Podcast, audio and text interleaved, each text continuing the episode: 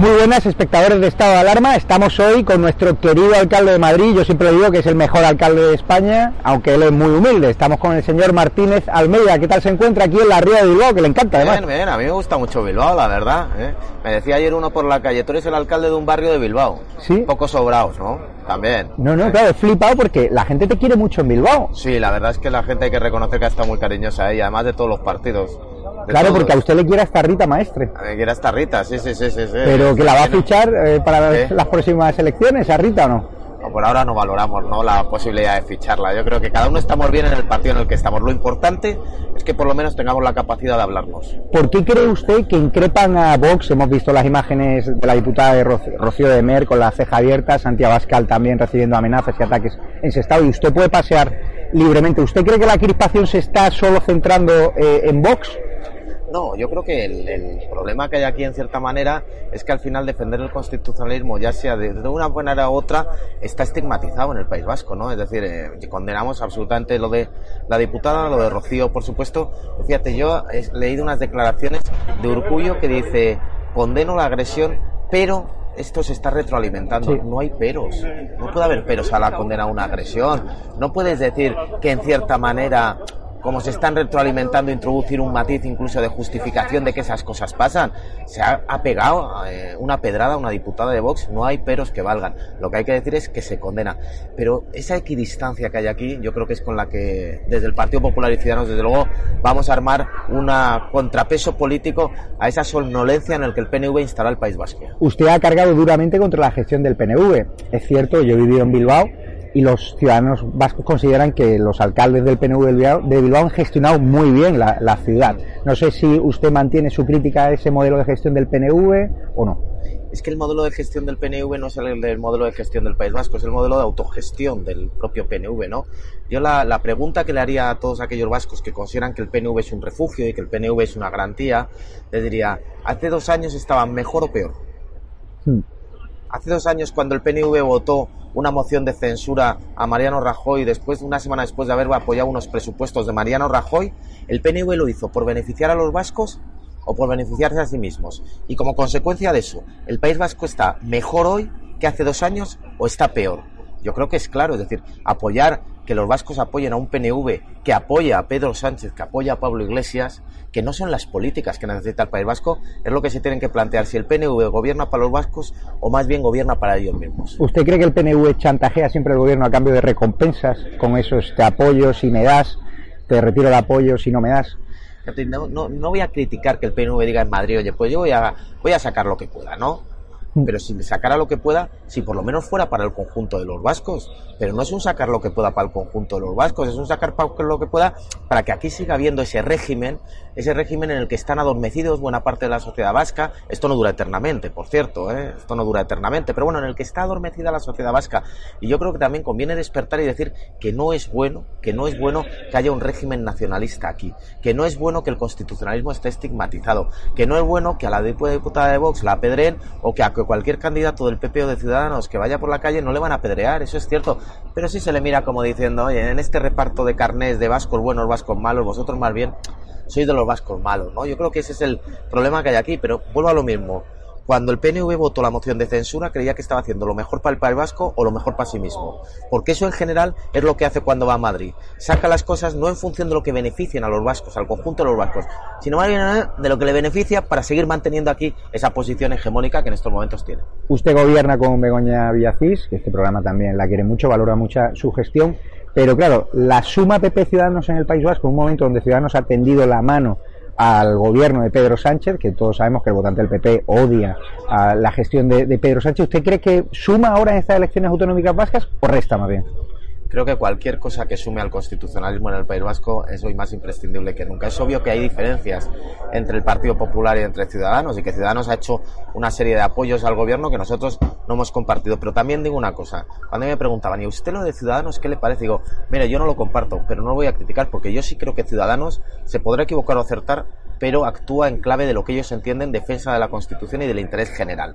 Por tanto, yo creo que se han equivocado, pero no les voy a criticar por eso porque entiendo que lo hacen creyendo que es lo mejor para España. Y cuando estamos en el País Vasco, en esta situación precisamente, en la que hay que plantear una alternativa a un régimen hegemónico que ha adormecido la sociedad vasca, yo creo que el constitucionalismo tiene que unir y tiene que sumar. Usted dice que el presidente del gobierno, Pedro Sánchez, ni siquiera le ha llamado durante estos últimos coletazos de la crisis del coronavirus. ¿Usted no tiene su WhatsApp para mandarle un mensaje que vea el doble cheque o no? No, no tengo el WhatsApp de Pedro Sánchez, no tengo su teléfono móvil, con lo cual tengo muy difícil poder contactar con él. Pero es cierto que es una cuestión de empatía y es una cuestión de cercanía, ¿no? Es decir, Madrid lo ha pasado muy mal. Él fue concejal del Ayuntamiento de Madrid, él vive en la ciudad de Madrid. Por tanto, yo creo que no hubiera estado de más, desde luego, una llamada o un gesto de cariño hacia. Y además digo una cosa, yo creo que todo el mundo ha visto que en Madrid ha habido un clima de, oye, dejemos aparte un poco en este momento el tema político y el tema de los debates que tenemos y el enconamiento que a veces hay, porque la situación la tenemos que superar todos arrimando el hombro. Nadie le hubiera criticado a Pedro Sánchez que hubiera llamado al alcalde de Madrid. Como yo, creo que nadie lo hubiera criticado, ¿eh? Hmm. que llamara a Pedro Sánchez al alcalde de Madrid. Los votantes del Partido Popular no lo hubieran hecho, estoy seguro. Hubieran dicho, oye, no es nuestro líder, pero desde luego ha tenido la deferencia en estos momentos de llamar al alcalde de la ciudad más castigada. A mí por eso digo que es una cuestión de empatía y de cercanía. Como yo amo a mi ciudad y quiero que el alcalde de Madrid tenga interlocución directa con Pedro Sánchez, al término de esta grabación te voy a compartir el número de Pedro Sánchez para, si quieres, mandarle incluso un WhatsApp. Al menos para saber si te ha leído o no, ¿no? Porque es cierto que él está muy liado en Moncloa, dice eso Iván Redondo, me gustaría que tuviese esa interlocución directa. Le han preguntado en el meeting, ¿qué hubiese pasado si usted tiene una obra pública de Madrid a dos ciudadanos madrileños enterrados bajo los escombros como pasa con el PNV en el vertedero de Zaldívar. Supongo que usted no podría caminar con tranquilidad, ¿no? No, eso seguro, que no podría caminar con tranquilidad, pero ¿sabes por qué? Porque no estaría contento conmigo mismo, porque sentiría que le estoy fallando a esas familias, porque sentiría que lo que tendría que hacer es estar las 24 horas del día poniendo todos los medios para que inmediatamente pudiéramos recuperar esos cadáveres. Y a lo mejor no ando tranquilo porque hay gente que me grita, pero sobre todo no ando tranquilo porque no estoy haciendo lo que me corresponde en ese momento. Y eso es lo que está pasando aquí. El problema no es eh, que a los del PNV les puedan decir algo en estos momentos. El problema es que el PNV no está haciendo el trabajo que tiene que hacer como gobierno para que esas familias tengan lo antes posible. No debería haber otra prioridad, no desde el punto de vista político, sino desde el punto de vista humano. No debería haber otra. Entonces yo no andaría tranquilo, pero porque no estaría haciendo mi trabajo. Pero por supuesto tampoco podría andar tranquilo porque desde luego se armaría allí todos los días eh, y la situación sería bastante desagradable. Viendo... Porque hay algunos que defienden no politizar el dolor y a las primeras de cambio lo politizan. Viendo las imágenes de ese estado, ¿usted cree que el proyecto de odio de ETA, que es cierto que ya no mata, pero sigue la intimidación, sigue el odio en generaciones muy jóvenes, sigue existiendo el proyecto político de ETA en el País Vasco? Hombre, cuando el otro día yo le escuchaba decir a, la, eh, a una diputada de Bildu en el Congreso de los Diputados, pero ¿por qué vamos a condenar? Las condenas no aportan nada. Sí, las condenas sí aportan. Si tú eres incapaz de condenar, ¿cómo vas a entender de verdad que es necesario que se pida perdón? ¿cómo vas a entender de verdad el dolor inmenso que causó ETA en asesinatos, en violencia, en terrorismo, en el exilio en el País Vasco? Porque de aquí se fue mucha gente y se tuvo que ir mucha gente que no ha vuelto. El País Vasco perdió mucho capital humano por parte de ETA, no solo por los asesinatos, sino por toda la gente que se tuvo que exiliar. Pero sobre todo, ¿de verdad cree que la condena no sirve? La condena es el paso imprescindible, imprescindible y primero para que efectivamente se pueda pedir perdón y se pueda en este caso reparar a las víctimas. Y ellos lo saben, por eso no quieren condenar. ¿Usted ilegalizaría a Bildu?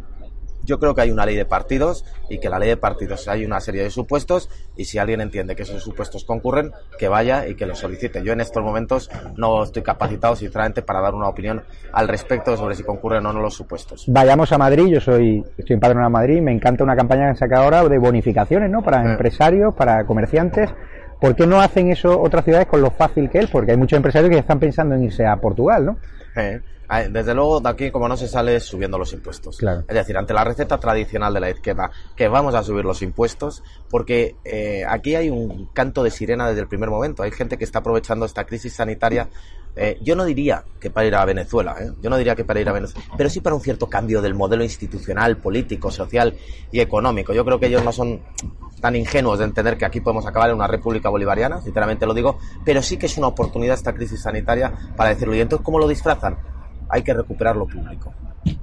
Y mientras recuperamos lo público, colocamos a Pablo Iglesias en el CNI aprovechando un real decreto del estado de alarma. Mientras priorizamos eh, lo público, vamos haciendo el enchufismo de- del íntimo, íntimo amigo de Pedro Sánchez en la Dirección General de Arquitectura. Es decir, ellos van a hacer un discurso en el que lo que le pretenden es echar la culpa, en definitiva, al marco constitucional que tenemos en este momento, al marco de la democracia occidental que tenemos homologable a cualquier otra y al sistema capitalista y al liberalismo. Pues yo creo que tienen que tener en cuenta que Madrid no va a cambiar.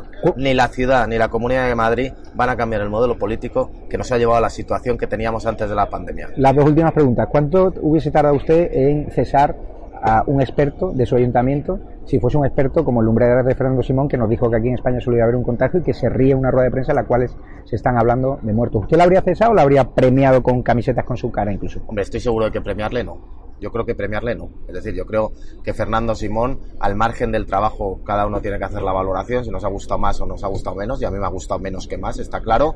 Lo cierto es que ha dejado algunas frases para la posteridad que son profundamente desafortunadas. A mí, sobre todo, no me gustó una que dijo, una de tantas que dijo, cuando le preguntaron por el aumento de muertos un día. Porque hubo un día que le preguntaron el aumento de muertos, la causa que se había producido. Dijo, pues no lo sé, pero es que a lo mejor ha podido haber un gran accidente de tráfico en medio de la pandemia. Sí.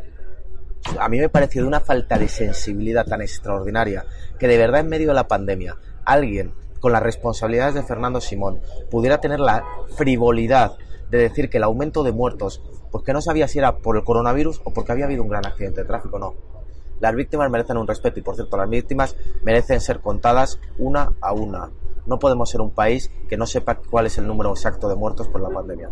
¿Usted cómo está siguiendo el lío de, de Pablo Iglesias, Casodina, fiscales conspira- conspirando contra OK Diario a favor de, de Pablo Iglesias? Un poco grave, ¿no? Esto. Pues que no nos puede extrañar, no nos puede extrañar. Pablo Iglesias iba a vivir en Vallecas y vive en Galapagar. Pablo Iglesias iba a estar un máximo de ocho años y ha eliminado toda barrera temporal. Pablo Iglesias no iba a aceptar puertas giratorias y acaba de colocar a uno de Podemos que ha dicho que no tiene ni idea precisamente en la Comisión Nacional de Energía. La vida de Pablo Iglesias es una vida llena de contradicciones que a cualquier otro nos haría irnos de la política. Porque Mm. yo no sería capaz de aguantar el cúmulo de contradicciones de Pablo Iglesias. Y visto esos antecedentes, estaba claro que lo que era una operación de las cloacas, más bien era una operación de Pablo Iglesias. Y al final, la justicia, por mucho que intenten torpedear al Estado de Derecho como lo han intentado, la justicia acabará aclarando que quien fue la víctima no fue Pablo Iglesias, que más bien Pablo Iglesias fue el autor de lo que estaba pasando con esa tarjeta de ese teléfono móvil. Querido alcalde, va siempre en camisa, va siempre muy elegante. Solo se pone la camiseta del Atleti. Yo soy madridista, le hemos traído un regalo de no es la camiseta del Madrid, que ya sé que le da alergia entre comillas. ¿Me la puedes acercar, por favor? Y Isabel Díaz Ayuso, Bueno, esto me viene muy bien para el, el verano. esto para el verano, mira, Esto para el verano No me viene muy bien. Esto para ir a la playa. Te la doy aquí. A ver, Porque, por cierto, estoy seguro, Javi, que, que no va a haber madrileñofobia, ¿eh? que cuando vayamos a la playa nos van a recibir con los brazos abiertos a los ¿qué madrileños. te parece nuestro programa de YouTube, esta alarma televisión? A mí me gusta mucho. ¿eh? Y además llegas a millones de personas. Y llegáis a mucha gente y eso es importante. Y a mucha gente ¿Eh? en Madrid que te queremos y te vamos a apoyar sin complejos. ¿Eh? Así que aquí tenéis en exclusiva al mejor alcalde de España, bajo mi punto de vista, nuestro querido Martínez Almeida. Muchísimas Muchas gracias. gracias, Javi. Hasta luego. Ahora.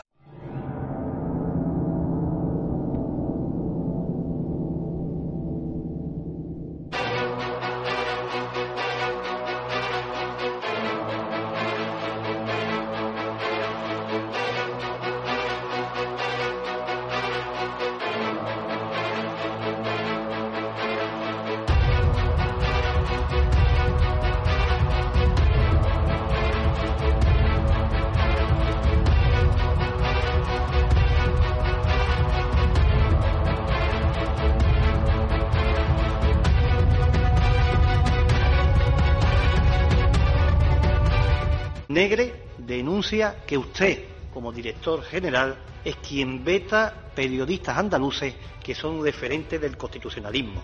En breve informaremos de cómo se dan los contratos ahí. Curioso que eximen de toda la responsabilidad a Sancajo y Mariló Montero.